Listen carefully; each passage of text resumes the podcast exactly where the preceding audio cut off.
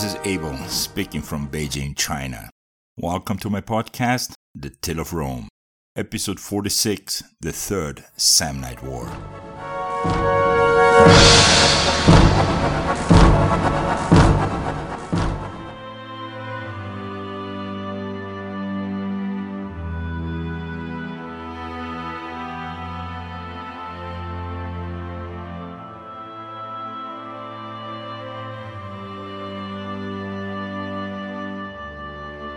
Peace reigns supreme in Rome.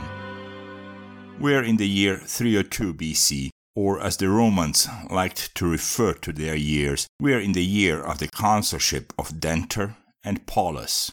Less than six months ago, peace treaties were ratified by the Senate of Rome, and now Romans were the masters of all of central Italy.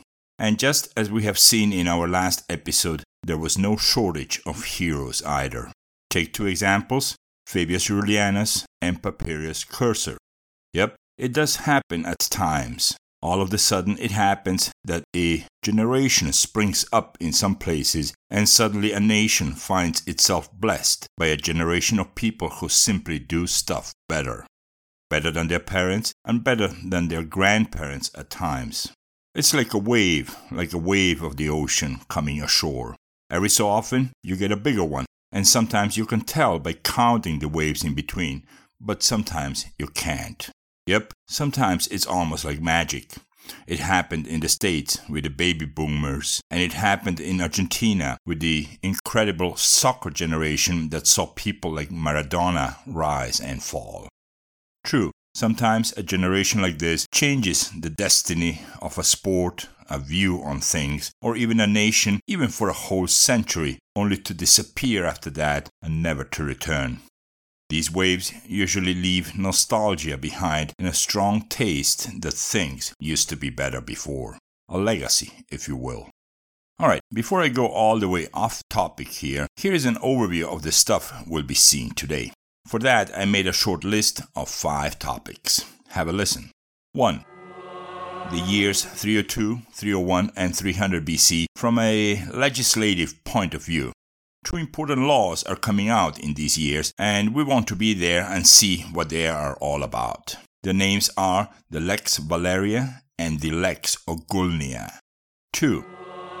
We're also getting to see Marcus Valerius Corvus again, who by now is being addressed as Marcus Valerius Maximus Corvus. Yep, a Maximus has been added to his name, ladies and gentlemen. And yep, again, it's the same guy who beat the heck out of that tall Gaul back in our episode 32, precisely named after him. And I think you might remember that I told you that this guy got to live no less than a hundred years. Well, right now, he's almost 70, so the guy still has some 30 years to rock and roll. And yes, at the age of 70, the guy has just been appointed dictator of Rome. As you can see, there is a lot more Marcus Valerius Maximus Corvus from where that came from. 3. The beginning of the third and last Samnite War and why it just had to happen. 4 the Battle of Camerium, where Gauls and Samnites beat the Romans. That was 298 BC, my friends. And 5. The start of the Battle of Tifernum next year, where Romans will be victorious. And of course, with that battle, we are setting up the stage for Rome's greatest win yet. I'm talking of the Battle of Sentinum next episode, and I can't wait to tell you about the maneuvers the Romans did in that fight. But now, let's be like disciplined Romans and let's march nice and tight information over to the Latin word of the week. Last time we had a phrase, satis superque, and I remember telling you guys that this phrase was something Roman senators loved to throw around, or better yet, throw at each other when they just wouldn't stop talking. And yeah, we all know those senators and how they loved to talk. Once they started talking, they just couldn't shut the mouths up. So, what exactly did satis superque mean? Well, here's the thing. This phrase had a hint of sarcasm to it because what it means is enough and way more than enough. Yep, basically satis superque meant something like satisfaction surpassed, but it was more used like a, hey, I got more than I was wishing for. And so senators used it as if to say, By Jupiter, I asked for an answer and instead I got a day long speech. Alright, now let's go over to this episode's Latin word of the week. This week's Latin word of the week is ex more. Uh huh, another little phrase made of two words. Let me read those words again and then I'll spell it. Ex more. E X space M O R E. And of course, M O R E in Latin doesn't make it the word more, as in I want some more macaroni and cheese. In other words, in Latin, we do have to read that last letter E in this word, more. Alright, so then ex more for everyone this time. And this is the part of the episode where I like to invite everyone to visit the website of this podcast at www.thetaleofrome.com. Let me get that web address one more time thetaleofrome.com. And as a brief side note, you can also visit our little YouTube channel. There you will be able to find all the episodes in English, in Spanish, and the ones in Chinese my wife is producing, plus some short videos that don't make it into the podcast.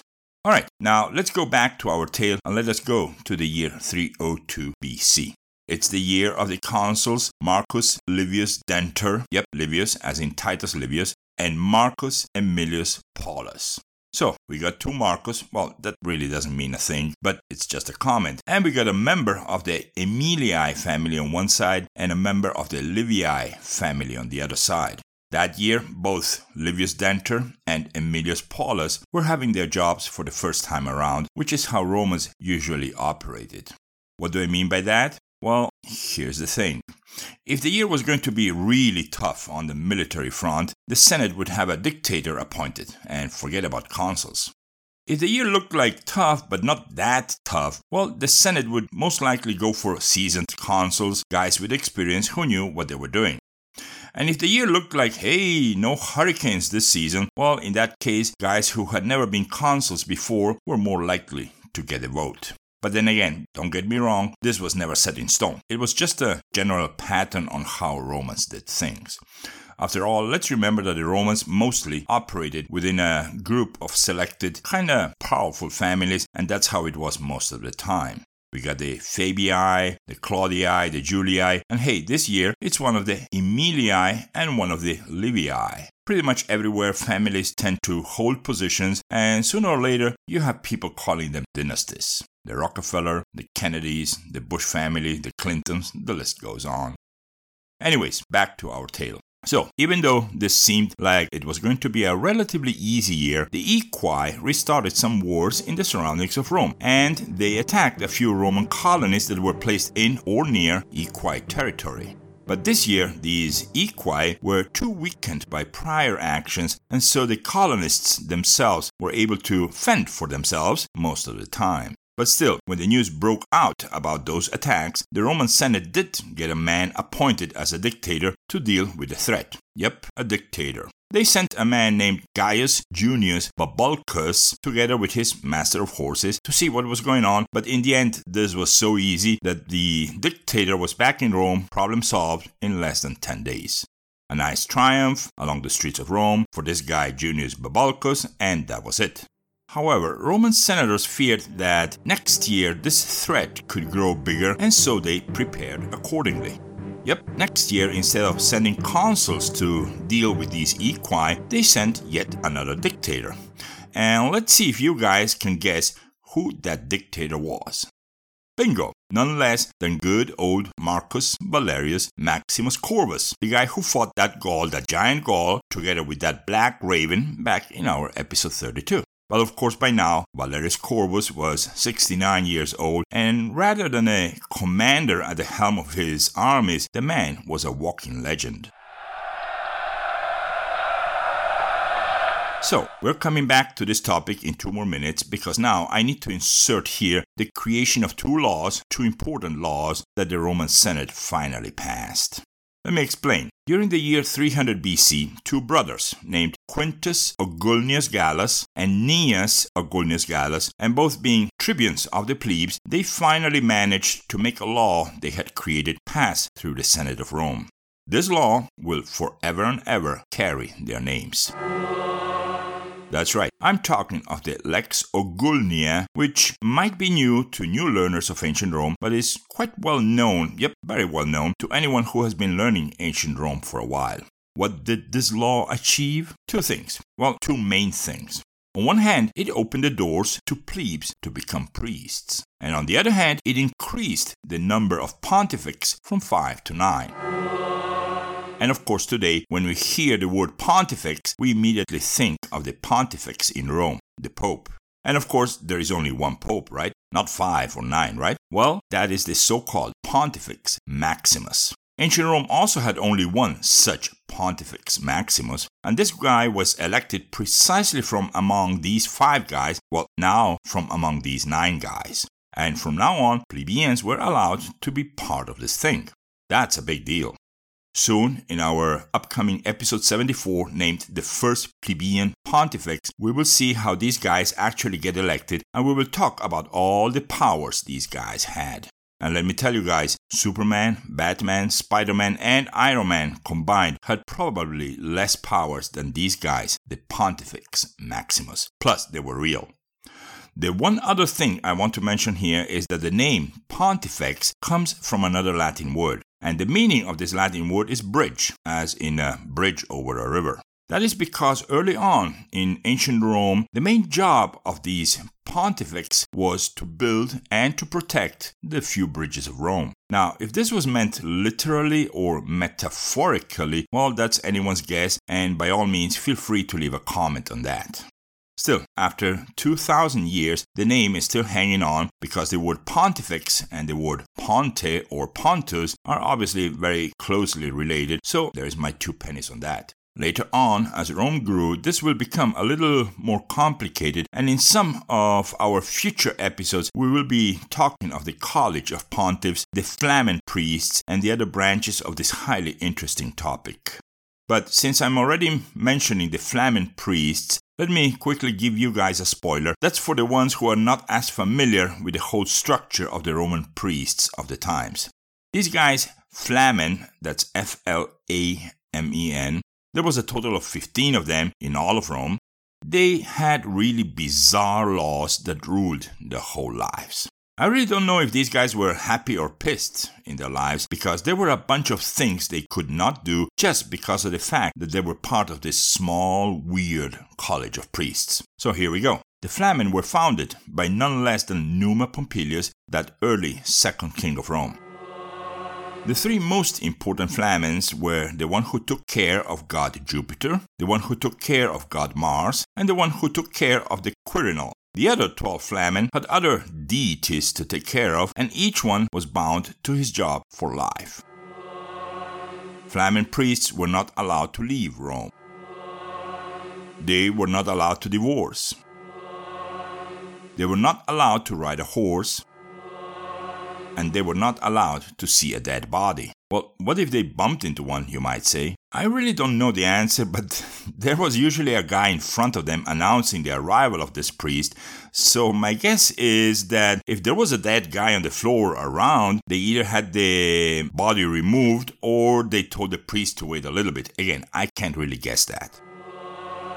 Next, they were not allowed to see a table without any food on it. Yep, at least one item of food plus a little jar of honey. So basically, if they visited someone, there had to be food on that table, even if it was just one apple on a plate. Or a roasted little dormouse, which the Romans did eat indeed. Oh, and the honey. I guess nothing like dipping your roasted mouse in a little bit of honey, right? Alright, there's more. Flamen could not have their hair cut by a slave. They could not have people say the word donkey in their presence. Flamen were also not allowed to see anyone in chains. Yep, chains had to be removed from slaves or criminals' wrists if a Flamen was passing through along some street. And if the guy in chains was inside a house and the Flamen went to visit that house for any reason, those chains had to be removed from the property through either the open ceiling that Romans usually had in their gardens or through the tallest window of the house. No windows? No problem. In that case, the door.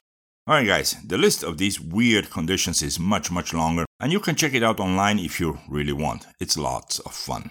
But you guys need to remember that the Romans did indeed revere these guys, and the respect the people showed for these Flamen priests and the job they did was truly amazing. We will someday talk a lot more about them, but hey, right now we have to go on.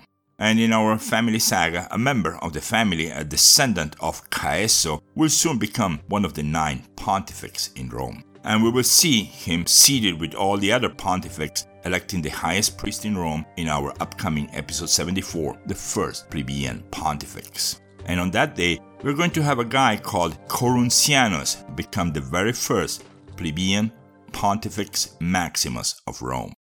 So, the law written by the brothers Ogulnius passed, and we can move on. Now, let's go ahead a few years and see something that happened in the year 299 BC. The consuls of that year, Marcus Fulvius Paetinus and Titus Manlius Torquatus. A member of the not that impressively powerful family of the Fulvii, and a member of the quite impressively powerful family of the Manlii. And as another side note, in our future episode 82, we will be talking of the family of the Manlii. We're going to break down their family tree and see exactly who is who so that hopefully there will be no doubts left. I know that there was a total of four guys called Titus Manlius Torquatus, plus many more called something else Manlius Torquatus, so that whole thing really needs to be sorted out. Episode 82 is precisely named like that, Titus Manlius Torquatus, but you can rest assured that that episode is not talking about this Titus Manlius Torquatus. Anyways, back to our topic. During that year, another rather controversial law managed to pass. But in this case, it was less of a new passing and more of an ancient law being ratified. That's right. Here we're talking about a law that was actually first proposed by that famous Valerius Publicola back in the year 509 BC. Whoa, that far back? Yep, that far back. And we talked about this in our past episode 15, King Lars Porsena. And I'm talking about the Lex Valeria obviously named after that guy, Valerius Publicola, and this law basically repeated and ratified all those rights people were entitled to, which were being ignored by patricians as years went by. And one of the main points that was being ignored by the upper classes was that every man, let me get that one more time, every man within the confines of Rome had the automatic right to appeal to any court decision regardless of the outcome. Livy wrote this of the Lex Valeria. The people's right to appeal was not only restored, but it was made stronger for future laws to be able to pass. Any magistrate that would not agree to uphold this law was barred from becoming such magistrate, and any magistrate who agreed to uphold that law but later ignored his own oath was to be killed by any citizen of Rome, and whoever carried out that killing would never be brought to trial for that killing. My personal comment wow. In my humble opinion, Rome was preparing itself, without even realizing it perhaps, for its own greatness. Now, let's see some more Marcus Valerius Corvus, shall we? That means back to the year 302 BC and back to where he was being appointed dictator of Rome for the second time in his life. And of course, this appointment happened because Rome needed him badly. In the town of Arretium, local tribes rebelled against Rome again, and in the end, Corvus had to rout them, beat them back, and put an end to the whole thing. And of course, that's exactly what Corvus did. And of course, after that, he got yet another splendid triumph through the streets of Rome. And the year after that, in other words, in the year 301 BC, Romans appointed him as a dictator again. But this time around, it was not because of the Equi or the tribes around Arretium, but because of the Etruscans. Yup, the Etruscans. That year, while Corvus was still being ratified as a dictator in Rome, his master of horses, in this case Marcus Aemilius Paulus, got ambushed by Etruscan troops and forced to pull back to his fortified camp outside of Rome. And while being forced to back up to his camp, Paulus lost a good portion of his own forces. Corvus, upon hearing those news, immediately left Rome with his army and fixed the situation. In a short but effective battle, he routed the Etruscans. And needless to say, he returned to Rome, and needless to say, he got yet another Oscar, I mean, another triumph through the streets of Rome. Alright, in the year 300 BC, Corvus was elected again to lead the destiny of Rome, but this time as a consul and not as a dictator. His mission this time was to finish the thing with the equi, and this was the fifth time he was elected consul of Rome. But that year, Corvus was doing something more than just leading troops and winning things for Rome. Yep, in the year 300 BC, Corvus decided to give his support to the two laws that we talked about earlier on. Let me explain. First, since Corvus was totally in favor of the Lex Ogulnia, he made sure that the day the law passed, he was present in Rome, standing right in front of the building that was housing the College of Pontiffs. He also made sure he was there when the first plebeian priests joined the ranks of those pontifex. And second, he himself helped push the Lex Valeria through the red tape by means of a legal move known as the provocatio or the right to stand up for the people of Rome. This meant that Rome now had their main hero firmly standing against those magistrates who were still inclined to accuse citizens of doing things and then denying them their right to appeal. Finally, magistrates began to respect the law they were supposed to uphold, not to abuse. Alright, during the year 299 BC, he was elected as a consul again after the death of Titus Manlius Torquatus, who died in a battle fighting Etruscans. Corvus took his place, and as soon as he reached the battlefield, the Etruscans changed tactics and refused to offer battle. That's right, when the Etruscans heard that Corvus was leading the Roman troops, they got into their fort and did not want to come out, not even to check on the weather. He even went as far as to provoke them, burning fields right in front of their forts, but it was of no use. The Etruscans were scared to death of facing Valerius Corvus. So, after his sixth consulship, Corvus retired from public life and he will pass at the age of 100 down the road in the future year 270 BC. And I say, what a life, this guy. Now, let's go over to the topic of the Third Samnite War and how it came to break out. At the beginning of the year 298 BC, a delegation of Lucanians from the south of Italy went to Rome in order to ask for an audience with the Senate of Rome. What the Lucanians wanted was to become part of the Roman dominions, for they were sick and tired of being attacked by the Samnites. And guess what? Rome accepted to give them protection. An alliance was formed, and fetial priests were sent out to Samnia. From this point on, hereby and according to Roman laws, yada yada yada, the Samnites were not to attack Lucanians anymore. So let's see how that went down with the Samnites. You guys think they liked it? having Roman priests walk into the towns and read them new laws? You guessed it, those priests were not only not listened to, they were chased out of a few of those towns, and you know what that means, right? Yep, without any further ado, Rome declared war on the Samnites.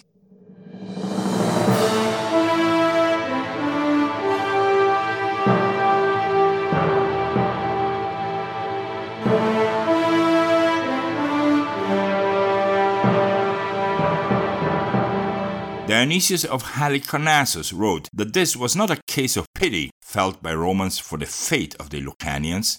Rather, it was a fear that if the Samnites were allowed to go on like this, soon they could be stronger than Rome. And Rome was not going to allow that to happen. And this is how the third and last Samnite War came to be. Two enemies who knew each other for decades. Two enemies who already twice swore to wipe each other off the map of Italy. Rome, and Samnia. The first of all the battles in this new war was an unmitigated disaster for Rome. Today we know this battle as the Battle of Camerium, and in this encounter a Roman named Lucius Cornelius Scipio Barbatus was beaten by a coalition of Samnites, Gauls, and Etruscans. We will see much more about this event in our next episode, but for now, let's say that this guy, Cornelius Scipio, was born in the year 337 BC and that he will pass in the future year 270 BC, exactly the same year as Marcus Valerius Corvus. During the battle, Cornelius was supposed to stop an army of Gauls from getting through a mountain pass in the Apennines, but he failed at that and by failing to do so, he lost a great deal of his soldiers.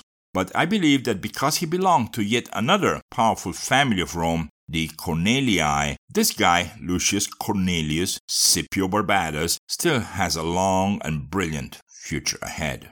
We will hear from him again in this podcast, and among other things, he will be fighting under the command of none less than people like Fabius Rullianus and Papirius Cursor, and even with Decius Mus. So, yeah, we'll be hearing from this guy a lot more. Alright, that is how we reach the year 297 BC, also known as the year of the consulship of Fabius Rullianus and Publius Decius Mus. About Rullianus, we talked about him a lot in our last episode. And about Decius Mus, well, that's the son of the guy who earned that prestigious grass crown back in our episode 31, the grass crown. And yes, just like his father, this guy will be remembered for doing the same thing for Rome his father once did. Yep. Do you guys remember how Decius Mus sacrificed himself at Mount Vesuvius so that the other half of the army could win the battle? We saw that in our episode 36, Death by the Volcano. Well, this guy, his son, will do exactly the same thing in the upcoming Battle of Sentinum. This battle will become like a cornerstone for the future progress of Rome. So, yeah, it's such an important battle that our next episode will carry its name. And we will also see another battle called the Battle of Tifernum. As a spoiler, here is what we will see about this encounter. Tifernum is a locality in central Italy, strategically really, really important for Rome. The Samnites will show up there with no less than 25,000 soldiers, under the command of a guy named Gellius Statius. In the other corner, we will have Fabius Rullianus and Publius Decius Mus, with some 20,000 units all included. So, it's some 25,000 units for the Etruscans and some 20,000 units for the Romans. But the bad thing is that these numbers are by far not the total number of players playing against Rome. That's right, the Gauls are joining in. The Umbrians and other people not too happy with Rome are joining in too the Etruscans are sending troops from all their confederate towns for the first time ever. This, ladies and gentlemen, is the biggest, meanest, and most important battle in the history of Rome yet, and Rome is being vastly outnumbered. This is why our next episode will be named Episode 47 The Battle of Sentinum. Thank you for listening, and until our next episode.